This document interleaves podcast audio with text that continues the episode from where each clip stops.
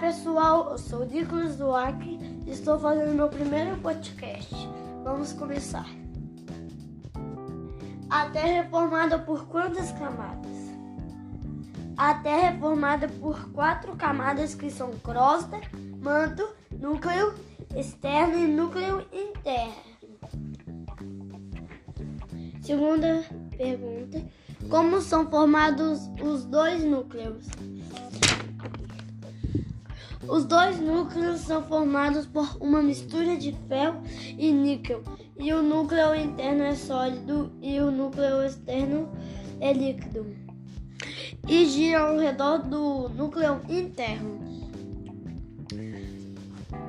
Gente, atualmente os cientistas acreditam que esse movimento entre o núcleo interno e o externo cria o campo magnético terrestre. Tchau, pessoal!